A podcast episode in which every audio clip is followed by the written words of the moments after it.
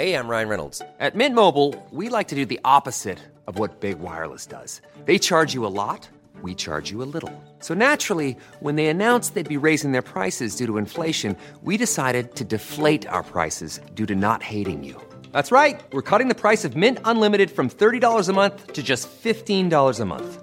Give it a try at mintmobile.com slash switch. $45 upfront for three months plus taxes and fees. Promo rate for new customers for limited time. Unlimited more than 40 gigabytes per month. Slows. Full terms at mintmobile.com. Et salut tout le monde, nous sommes déjà le jeudi 28 septembre. On est déjà fin septembre, j'espère que vous allez bien. Vous êtes en forme, il est 5h50 du matin. Alors, euh, hier soir, nous avons fait un gros live sur Twitch pour rappeler notamment les notions fondamentales, les notions techniques et également cette casquette bleue. Est-ce que j'ai toujours cette casquette bleue dont je vous ai évoqué dimanche dernier? Est-ce que nous sommes passés au-dessus des zones de polarité? Est-ce que la macroéconomie a changé et peut changer et peut évoluer encore cette semaine?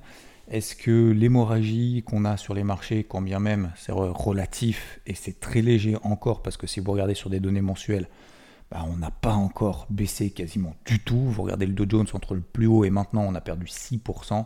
Vous regardez en données mensuelles, on est on peut considérer qu'on est sur les records historiques. Quand bien même on a l'impression que le marché fait que baisser depuis plusieurs jours.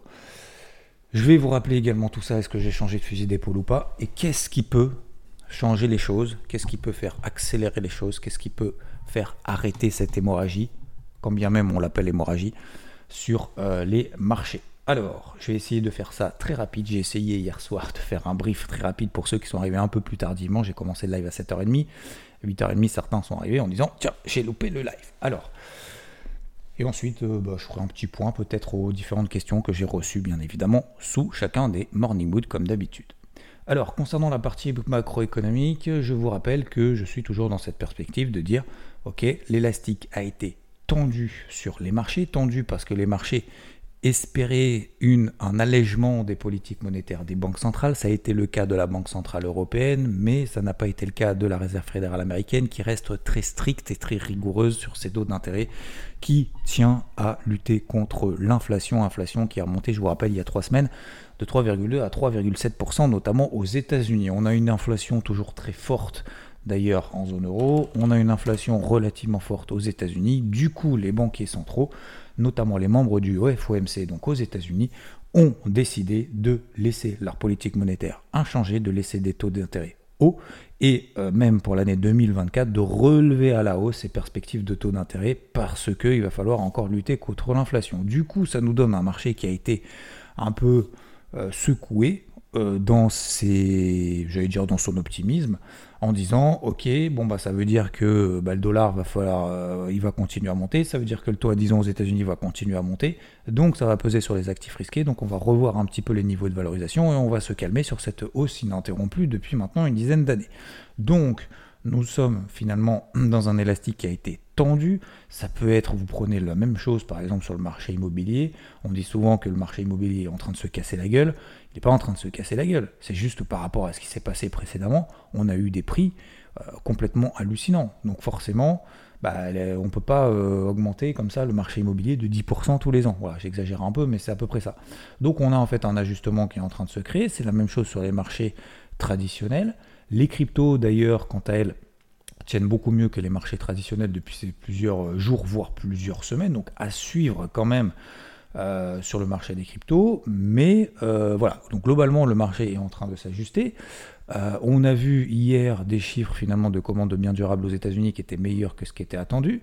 Et euh, cet ajustement-là, donc d'anticipation des marchés vis-à-vis de ce que va faire la Réserve fédérale américaine, est bien ancré. Aujourd'hui, pour les deux prochaines réunions de la Fed d'ici la fin de l'année, il y en a encore deux. On a pour la prochaine réunion du 1er novembre 22% euh, d'anticipation qu'il y aura une hausse des taux, mais pour décembre, il y a toujours 37% du marché qui estime qu'il y aura une hausse des taux. Et il y a même maintenant 6% du marché qui estime qu'il y aura double hausse des taux que les taux à la fin de l'année seront à 6%. Donc vous voyez que pour le moment, on n'est absolument pas dans un pivot anticipé par le marché. Donc forcément, il y a deux implications. La première implication, c'est l'implication notamment sur le dollar et le taux à 10 ans aux États-Unis. Taux à 10 ans aux États-Unis qui s'élève toujours à 4,6% sur ses plus annuels. Dollar américain qui est toujours sur ses records annuels. Euh, parce que bah, quand vous avez justement une politique monétaire beaucoup plus rigoureuse, bah, le dollar se renchérit, le taux à 10 ans aux États-Unis continue à augmenter, et tant que ces deux actifs, tant que vous pouvez considérer ça comme des indicateurs, tant que ces deux trucs-là, pour simplifier, il y aura toujours une pression là-dessus. Tant qu'il y aura toujours une pression là-dessus, et eh bien pour le moment, ce ne seront que des rebonds techniques sur les actifs risqués, notamment sur les indices.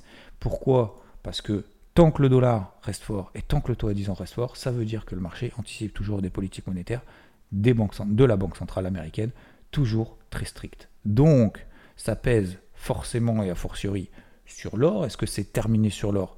Pas encore, mais ça peut l'être d'ici la fin de l'année, d'ici la fin de la semaine, pardon.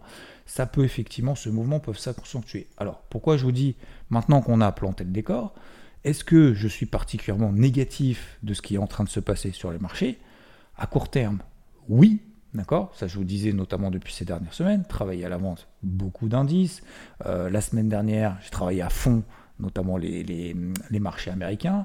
En début de semaine, je vous rappelle qu'un gros objectif que je m'étais fixé à 33 800, notamment sur le Dow Jones, a été atteint.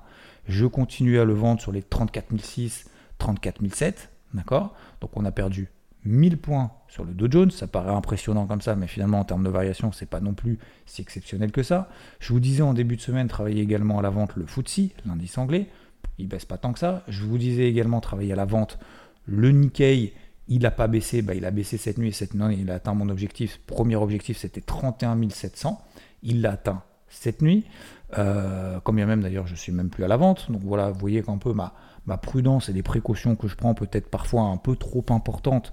Et du coup, bah, l'objectif a été atteint et probablement certains d'entre vous ont atteint cet objectif 31 700. J'ai commencé à le vendre à 32 003. Le signal était à 32 004. Donc le problème c'est que je l'ai vendu un peu tardivement, etc. C'était plus compliqué sur le Nikkei de toute façon parce que ça reste un indice fort. Mais vous voyez que bah, finalement, si on tient ses plans, si on fait simple, si on prend du recul, bah, l'objectif peut être atteint finalement euh, relativement rapidement, quand bien même il faut patienter 2-3 séances. Donc vous voyez, objectif atteint sur le 31 Si vous avez suivi sur le Nikkei et si vous l'avez euh, tenu, bah, bravo à vous et félicitations et vous avez bien fait. Donc aujourd'hui, je suis quand même beaucoup plus mesuré. On a également, notamment sur le pétrole, euh, toujours une pression haussière. On fait des nouveaux plus hauts annuels sur les cours du pétrole, 97 dollars, 95 dollars quasiment sur le Brent. On les a fait cette nuit, je crois. 95 dollars, ouais, on les a fait cette nuit. Donc, euh, donc voilà, ça veut dire que pour le moment, euh, le spectre de l'inflation, pour le moment, n'est toujours pas derrière nous. Donc forcément, ça pèse sur les indices, sur les marchés au sens large, quand bien même le marché des cryptos tient bien. Voilà concernant la partie macro. Et enfin, pourquoi je dis que tout se peut, peut jouer cette semaine? Parce que euh, ce qui est important, oui, on a eu le discours de la Fed qui a été rigoureux, etc., mais on n'a pas de sonnant et trébuchant. Ce que je dis sonnant et trébuchant, c'est quoi? Ce sont des chiffres concrets. Chiffres d'activité économique. Cet après-midi, nous avons à 14h30 la troisième estimation du PIB aux États-Unis. Donc on est attendu à 2,2%. Est-ce que ça peut faire bouger les marchés? Oui, bien évidemment, ça peut faire bouger les marchés. Mais est-ce que c'est ça le plus important? Non. Pourquoi? Parce qu'en fait, vous pouvez avoir deux effets qui se coulent. Vous avez le, ce premier effet qui se coule et vous avez le deuxième effet qui se coule qui sera publié demain. Demain, surtout, grosse journée. Inflation en zone euro, inflation aux États-Unis au travers du PCE. C'est l'inflation mieux pondérée que le CPI. Ça veut dire que ce chiffre d'inflation va permettre de mesurer l'impact de l'inflation sur la façon de consommer des consommateurs. Si vous avez le prix des Nike, parce qu'on parle beaucoup de Nike en ce moment, euh, le prix des chaussures euh, qui explose parce que voilà, le coût des matières premières, nanana, bah, votre Nike qui coûte 400 balles, vous allez peut-être la changer moins souvent que euh, et vous la gardez plus longtemps, donc vous allez forcément moins en acheter pour pouvoir continuer à vous acheter des produits comme n'importe quoi, une baguette. Bah, le prix des Nike augmente, vous consommez moins, vous subissez pas l'inflation, vous changez de façon de consommer le prix de la baguette, vous continuez à la consommer, le prix de la baguette ne monte plus, d'accord, ou ne monte plus depuis plusieurs mois, et eh ben vous ne subissez pas du coup l'inflation qu'il y a sur certains produits, parce que en fait vous changez votre façon de consommer. C'est ça le PCE. Le CPI, il va dire les prix des Nike a explosé, le prix de la baguette n'a pas bougé, bah, je fais une moyenne des deux et ça me donne l'inflation globale. Vous voyez ce que je veux dire? C'est pas en fonction de la consommation. Donc c'est pour ça que le chiffre PCE est très important demain. Parenthèse fermée. Pourquoi je vous dis double effet qui se coule? Parce qu'on peut avoir un chiffre cet après-midi, par exemple, de PIB aux États-Unis, qui est une très bonne surprise, et un chiffre d'inflation aux États-Unis qui est au-dessus de ce qu'on attend. Si c'est le cas, bah, ça veut dire que l'économie américaine est tellement solide que Jérôme Powell va encore pouvoir lever ses taux parce qu'il peut se le permettre, parce que l'économie américaine est super forte. Et c'est ce qu'il a dit. Il a dit, moi je suis super étonné que la croissance euh, aux États-Unis soit encore aussi, euh, aussi haute. Donc autant en profiter pour lutter contre l'inflation.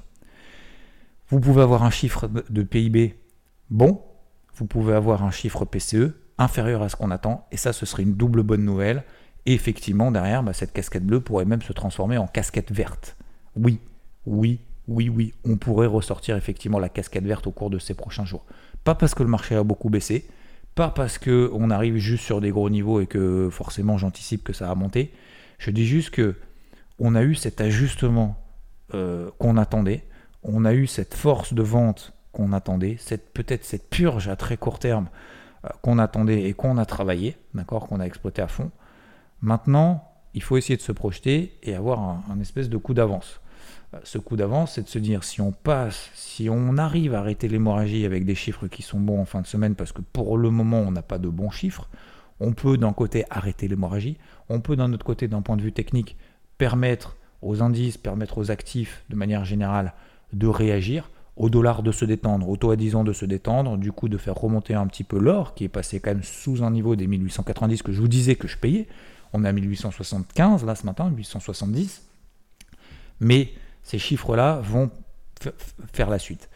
Si effectivement on a un PIB qui est fort et une inflation qui est forte, plus, supérieure à ce qu'on attend, eh ben, ça risque effectivement d'entraîner une poursuite de cette purge de manière un petit peu plus importante, puisqu'on peut perdre encore 2-3%.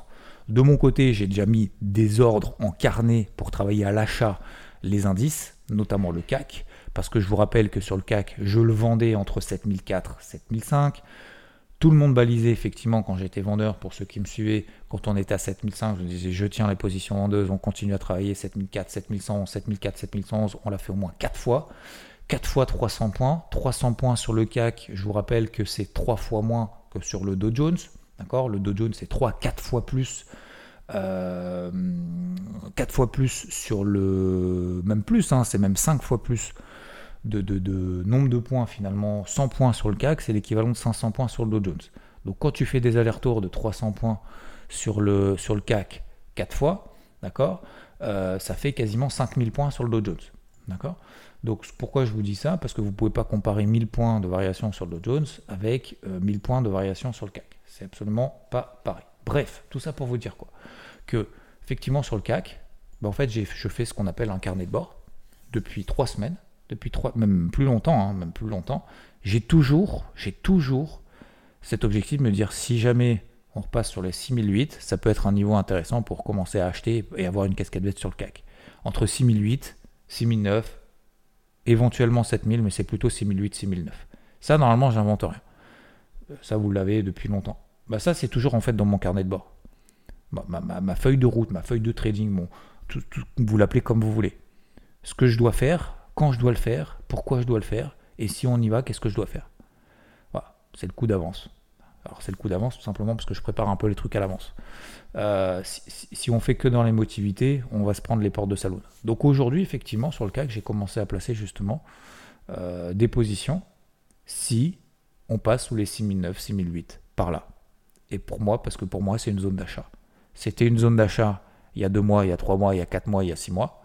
Bah, aujourd'hui, ça n'a pas changé, quand bien même, effectivement, on a toujours une accélération. On n'a pas d'accalmie au niveau de l'inflation, mais on a une accalmie au niveau des banques centrales. J'estime simplement, globalement, que ce qu'a dit la, Fed, ça permet de, se faire ajuster au marché, mais ce n'est pas non plus une news catastrophique. Une news catastrophique, ce serait un PIB cet après-midi qui n'est pas bon, qui, est sous 2,2%, et que demain, on a une inflation qui est supérieure à ce qu'on attend. Alors là, c'est le double effet ciseau. Et là, effectivement, on va purger encore plus. Parce que ça va faire monter, ça va peut-être même pas lui faire monter le dollar d'ailleurs, mais en tout cas, ça va faire baisser les actifs risqués. Plus de croissance, une inflation qui continue à monter, c'est ce qui s'appelle de la stagflation. Et là, c'est pas la même limonade. Donc, vous voyez, euh, pour moi, aujourd'hui, le PIB, ça sera une première, euh, comment dire, un premier effet qui se coule, une première observation. Je pense que le marché peut faire n'importe quoi. Par contre, en fonction de ce qui va être publiés demain au niveau des chiffres d'inflation. Là, on pourra commencer justement à tirer des conclusions en disant ok, on peut faire une grosse manœuvre parce qu'en fait ça pue ou au contraire, bon bah finalement c'est pas si grave que ça. Oui. Ok? Voilà. J'espère que c'est bon concernant le. J'espère que c'est bon concernant justement cette cette évaluation d'un point de vue macro. Donc effectivement, je vous ai dit euh, dimanche que j'ai une casquette bleue, donc je suis beaucoup plus mesuré, mais que cette casquette bleue ne se transforme pas en casquette verte tant que je n'ai pas d'indication favorable macro, on vient de le voir, également technique. Techniquement, effectivement, oui, ça a baissé, oui, on est sur des niveaux, peu importe, pas des niveaux. Hier soir, j'ai rappelé notamment ces notions de polarité en live. Pourquoi? Parce qu'en fait, ces polarités me permettent d'avoir une ligne directrice. Cette ligne directrice ne doit pas être changée, ne doit pas évoluer, ne doit pas bouger tant qu'elles ne sont pas dépassées. Pourquoi? Parce qu'en fait, vous savez, il y en a beaucoup qui se disent, pour moi, les marchés, c'est anticiper où s'arrêtera le marché à la baisse, où s'arrêtera le marché à la hausse. Donc ça veut dire acheter en bas, vendre en haut, vendre en haut, acheter en bas, acheter en bas, vendre en haut. Mais en fait, une fois que vous l'avez fait, est-ce que vous arrivez à tenir les positions dans le sens d'une tendance? Est-ce que si vous avez vendu le point haut sur le Dow Jones, je dis n'importe quoi, à 35 000, il à, 30, à 34 900 la semaine dernière, 34 900, on était à 1000, 1500 euh, points au-dessus, d'accord? Des, niveaux, euh, des niveaux actuels, 1500 points au-dessus. Le projet, c'est quoi? C'est pas d'avoir vendu il y a 1500 points, c'est d'avoir tenu la position pendant 1500 points. Ah, ça n'a absolument rien à voir. Ça n'a absolument rien à voir parce que vous, avez beau vous battre pour vendre le point haut, si vous ne tenez pas le plus longtemps possible dans le sens de cette tendance, ben en fait, c'est forcément perdant à long terme parce que vous allez être forcément contre le marché, contre la tendance, et donc si vous êtes contre la tendance, eh ben vous avez bien évidemment, bah, j'allais dire 81% de chances de, de foirer, d'échec c'est sûr. Donc, pourquoi je vous dis ça? Parce que ces zones de polarité, en fait, ça nous permet justement de rester dans cette tendance, quand bien même on peut se dire, je fais gaffe. Vous voyez ce que je veux dire? Donc aujourd'hui, ces zones de polarité que je viens de baisser, 33 008 sur le Dow Jones, 4300, euh, ouais, 4300, je vais arrondir, 4300 sur le SP500, euh, le Nasdaq 14700, le CAC 7111, vous vous en souvenez de ce truc-là? On est passé sous 7111, c'était mon objectif des ventes. Tant qu'on reste sous 7111, j'ai aucune raison d'acheter. Aucune. À part dire, c'est le point bas, euh, je le sens. Aucune. Le DAX, 15003. 15003, 15360, 15004 à peu près autour. entre 15003 et 15004 tant qu'on ne s'installe pas au-dessus de cette zone, s'installer, ça ne veut pas dire juste passer au-dessus, ça y est, ça va exploser. Hein. On est bien d'accord, hein. faites attention à ce genre de truc. Hein. Il y en a qui font des analyses en disant ça casse ce niveau, ça va là, ça casse. Ça marche pas. Ça, ça marche pas. Ça marche que dans les, dans tweets a posteriori, mais c'est tout. Euh, dans la réalité, dans la psychologie, ça marche pas. Euh, le fait de tenir une position, etc. Le, la preuve sur le Nikkei, vous voyez, si j'avais juste tracé en disant Ah, mais vous avez bien dit, hein, t'as vu, ça a cassé 32 004, on est à 31 007. Ouais, enfin, sauf qu'entre les deux, on a, fait, on a perdu 300 points, on a regagné 300 points, on est à 32 007 il y a deux jours, euh, juste avant que ça baisse, etc. etc. Tu vois, donc, c'est pas la même limonade quand tu es en position et que tu perds 200, 300, 400 points euh, en moins-value latente. C'est pas la même chose de tenir la position que euh, d'arriver après coup en disant J'arrive sur ce niveau. On est bien d'accord, donc faites attention à ça. Donc tant qu'on n'est pas au-dessus de ces niveaux de polarité, vous pourrez faire replay si ça vous intéresse de les avoir, mais c'est tout simplement plus ou moins les plus hauts d'hier. Tant qu'on s'installe, tant qu'on n'est pas là au-dessus, c'est juste de l'anticipation, c'est juste, je pense que ça va monter. D'accord? Je n'exclus pas de mettre une casquette verte au cours de ces prochains jours. Peut-être pas cet après-midi, cet après-midi je vais être très méfiant, mais demain. Il nous faut, la deuxième chose, c'est qu'il nous faut une impulsion pour retourner cette psychologie un peu d'hémorragie qu'on peut avoir sur les marchés. Cette impulsion sera forcément provoquée par une news, news éventuellement macro, ça permettra d'arrêter l'hémorragie. Et à ce moment-là, je passerai de casquette bleue à casquette verte. Je vous ai dit dimanche, j'avais casquette rouge, d'accord? Je commençais à passer casquette bleue, mais uniquement casquette verte si, uniquement, si je repasse au-dessus des niveaux de polarité. Tant qu'on est sous les zones de polarité, oui, continue à vendre, Oui, bien évidemment, puisqu'on est en dessous de ces zones de polarité. Alors vous allez me dire, ces zones de polarité, tu les calcules comment? Je les calcule pas. En fait, ce sont des zones de convergence. Vous me posez beaucoup de questions, mais je vous, en reparlerai. Euh, je ferai peut-être juste un, truc, un morning mood que là-dessus, comme j'ai fait par exemple avec le stratagème de l'impulsion. Euh, d'ailleurs, on peut faire le stratagème de l'impulsion, mais pas pour cet après, mais plutôt pour demain. Ces niveaux de polarité, en fait, ce sont tout simplement des zones de convergence que j'ai sur des niveaux horaires, sur des niveaux daily, ce sont des moyennes mobiles. En fait, ce sont des niveaux techniques, des zones de prix où j'estime qu'il y a de la force. Voilà, tout simplement. Pourquoi, comment je peux estimer cette force? C'est tout simplement là où le marché a réagi le plus souvent possible ces derniers jours, ces dernières heures. Tout simplement. Et je me prends également des points de repère. Ça peut être des moyennes mobiles, ça peut être des bandes de Bollinger, ça peut être des niveaux de retracement, ça peut être des plus hauts, des plus bas, etc. etc. Ça peut être des bougies, ça peut être, ça peut être plein de choses je regroupe ces trucs-là, et une fois que j'ai ce truc-là, je sais que c'est un noyau dur. Et je sais que ce noyau dur, en fait, ça va être ma casquette, ça va être ma ligne directrice. Donc aujourd'hui, sous ces zones de polarité, ok, pour le moment, je ne peux pas acheter. Je ne peux pas. C'est contraire à mes règles. Si on n'a pas de règles, on est mort. D'accord? Voilà pour moi pour aujourd'hui, messieurs, dames. J'ai fait vraiment au plus simple possible. Je voulais faire ça en 5 minutes, mais j'y arrive pas. Euh, concernant par exemple les cours de l'or, beaucoup me posent la question de l'or, oui, mais du coup, euh, tu as acheté hier? Oui, effectivement, oui, j'ai acheté hier. Je suis toujours à l'achat. Bah, je, prendrai une décision demain. C'est-à-dire que si demain, effectivement, on a une inflation qui reste forte, donc ça veut dire que le dollar et le taux à 10 ans vont monter, donc ça veut dire que l'or va remettre une couche. À long terme, pour le moment, on est toujours dans une tendance haussière, mais cette tendance haussière, effectivement, est en train d'être mise en question à court terme. Je vous le disais, en plus, n'achetez pas si vous ne l'avez pas acheté 4 euh, fois, 5 fois pendant tout ce range qu'on a depuis le mois de juin, parce que vous pouvez être sûr le jour où vous allez acheter en disant ah, ça y est, c'est la bonne, euh, c'est bon, j'ai compris, euh, faut que j'achète là, allez, c'est bon, t'as vu, ça a marché une fois, deux fois, trois fois, quatre fois, forcément vous y allez la cinquième, bah, la cinquième, comme par hasard, c'est le jour où ça marche pas. Bon bah voilà, c'est exactement ce qui s'est passé hier. Le, jour où vous y allez parce que vous l'avez pas fait précédemment, et eh ben du coup c'est le jour où ça marche pas, comme par hasard. Hein. C'est vous, l'écouterez hier, hein. vous l'écouterez hier le Morning Mood si vous l'avez pas écouté, mais c'est exactement ça. Hein. Donc voilà, aujourd'hui pour le moment effectivement on est en dessous. Est-ce que je panique? Non, pas forcément. Oui, effectivement, excusez-moi du terme, mais je sais qu'il y a des enfants qui écoutent. C'est en kikinant. On va, essayer d'être poli. Euh, c'est effectivement en kikinant, mais on peut pas avoir raison sur tout tout le temps. Donc voilà, ça fonctionne une fois, deux fois, trois fois, quatre fois. Bah la cinquième ça marche pas. Pour le moment ça marche pas. Est-ce que c'est la bonne? Est-ce que c'est la mauvaise? Est-ce que c'est sûr qu'on va aller à 1800 maintenant qu'on est à 1875 Je ne sais pas. Je ne sais pas. Je sais par contre que l'impact qu'il va y avoir cet après-midi et demain aura un impact important, positif ou négatif. Donc ça me contraindra à prendre une décision ou ça me permettra de mettre une invalidation totale justement sur ce truc-là. Tout simplement. Voilà peux pas vous dire de plus. Est-ce qu'il faut couper, est-ce qu'il faut pas couper? Moi, je viens de vous le dire. Pour le moment, je vais attendre demain.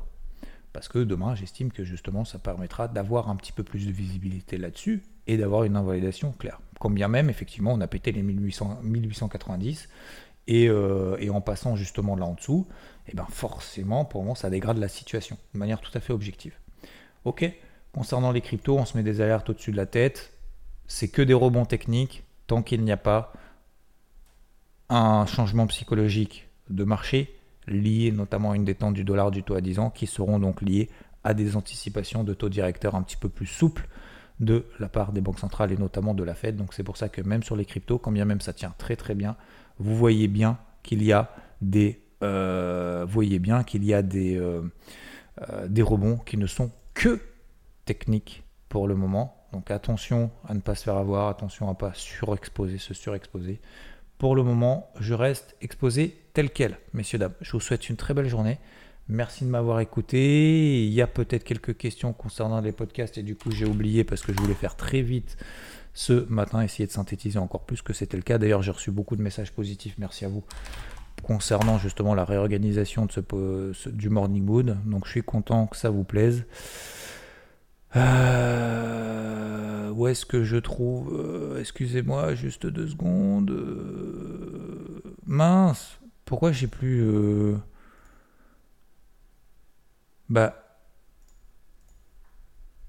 Comment je fais pour trouver Je crois qu'il y a un bug. Non J'ai plus les interactions là Comment ça marche? Euh, bon, bah, je crois que j'ai un bug pour voir les, messages. euh, ça bug un peu Spotify, non? Attends, je suis en train. Qu'est-ce que où j'en suis là? Bah non. Pourquoi j'ai plus les interactions là? Bah, je crois que j'ai un petit bug, donc je peux pas avoir accès à. J'avais vu quelques questions qui avaient été posées. Je suis désolé. Je, je les reprendrai demain. Je... Alors, soit je me rappelle plus comment ça fonctionne du jour au lendemain, soit j'ai l'impression qu'il manque un truc euh, sur Spotify. Bon, je suis désolé. Je vous laisse là-dessus, messieurs, dames. Lâchez rien. On continue. On fait simple, d'accord? Euh, N'oubliez pas, on respecte, euh, on respecte sa, sa ligne directrice. En fait, la ligne directrice, c'est ce qui nous permet finalement d'avoir une certaine régularité dans le temps. Je vous souhaite une très belle journée. Merci de m'avoir écouté. Bise. Ciao. Hi, this is Bachelor Clues from Game of Roses, of course, and I want to talk about Club Med. Everybody knows Club Med has been the pioneer of the all inclusive resort since 1950, with almost 70 resorts worldwide, ranging from beachside destinations in the Caribbean and Mexico to exotic locations like the Maldives and Morocco, or even the mountain destinations like Japan and the European Alps.